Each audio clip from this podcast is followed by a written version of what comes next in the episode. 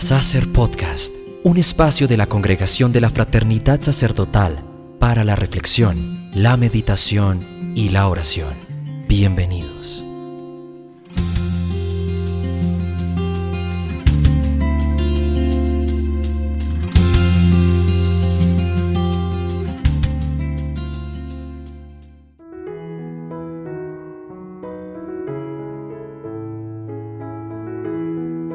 Todos tenemos una cita de la cual no podemos escapar, a la cual todos debemos asistir, la muerte. Cada uno, sin excepción, tiene que pasar por este momento, ya sea el dolor de perder un ser querido, ya sea también la propia muerte. En cuanto a lo primero, dice el padre Eugenio Prevot, que la esperanza permanece en vela junto a la tumba. Es muy bella esa expresión, porque cuando acompañamos a alguien que ha partido, parece que una parte de nuestro corazón, de nuestra vida, quiere quedarse ahí con ella, en el sepulcro. Queremos ser sepultados con las personas que amamos por ese dolor que humanamente sentimos en la separación. Dice el Padre Eugenio que la vida es demasiado corta y la tierra demasiado pequeña para que estemos destinados a amarnos solamente durante unos pocos años de paso. Los afectos legítimos que Jesús inspiró y consagró en medio de nosotros, vale la pena que alcancen la eternidad.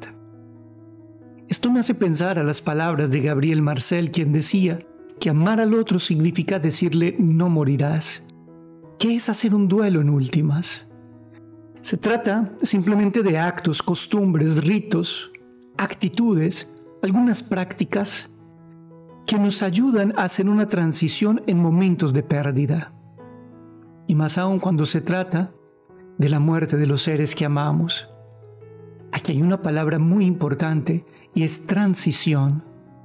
Los duelos requieren tiempo, unos más que otros. Y hay algunos duelos que necesitan ser acompañados por la psicología, que necesitan ser bien acompañados espiritualmente y también humanamente. Pero esta transición se va dando en el tiempo, poco a poco. ¿Qué es lo que pasa entonces en esa transición? Es necesario pasar del dolor al consuelo, de la ira, de la cólera, de ese rechazo a la paz es necesario también pasar de la tristeza a la serenidad, del encierro a la comunión.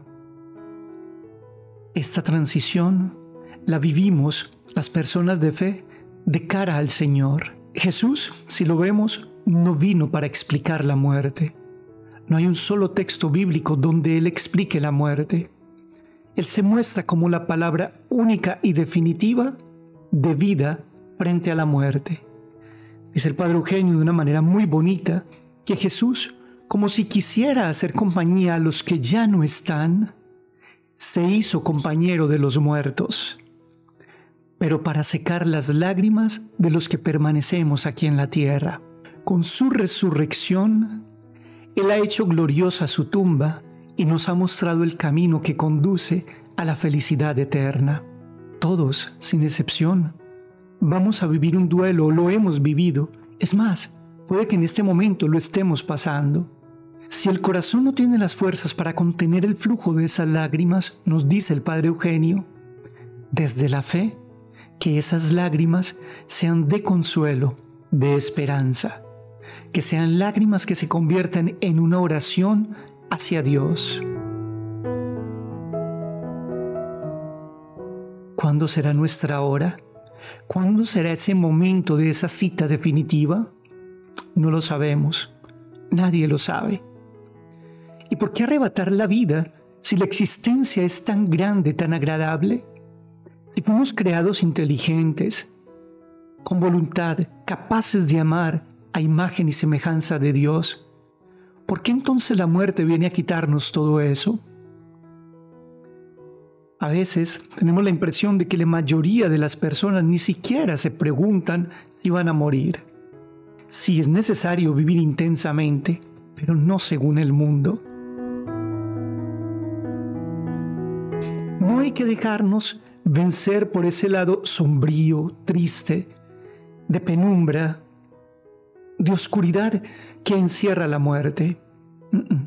Hay que mirar más bien, dice el Padre Eugenio, que ese momento supremo y definitivo es el paso para la vida eterna, es el paso para la felicidad que anhelamos.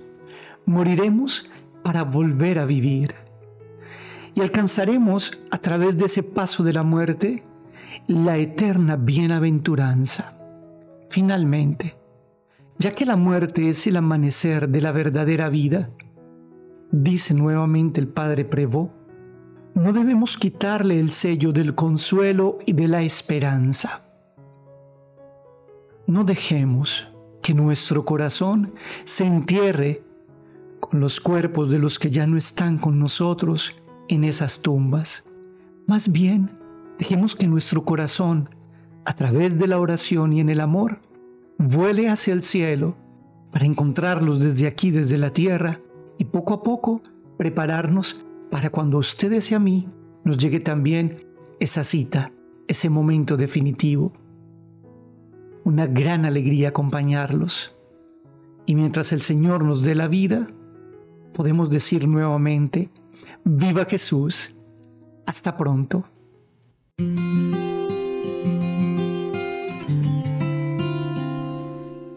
Este fue el podcast de la Congregación de la Fraternidad Sacerdotal. Gracias por tu sintonía. No olvides seguirnos en nuestras redes sociales y escuchar nuestro próximo episodio. Hasta entonces.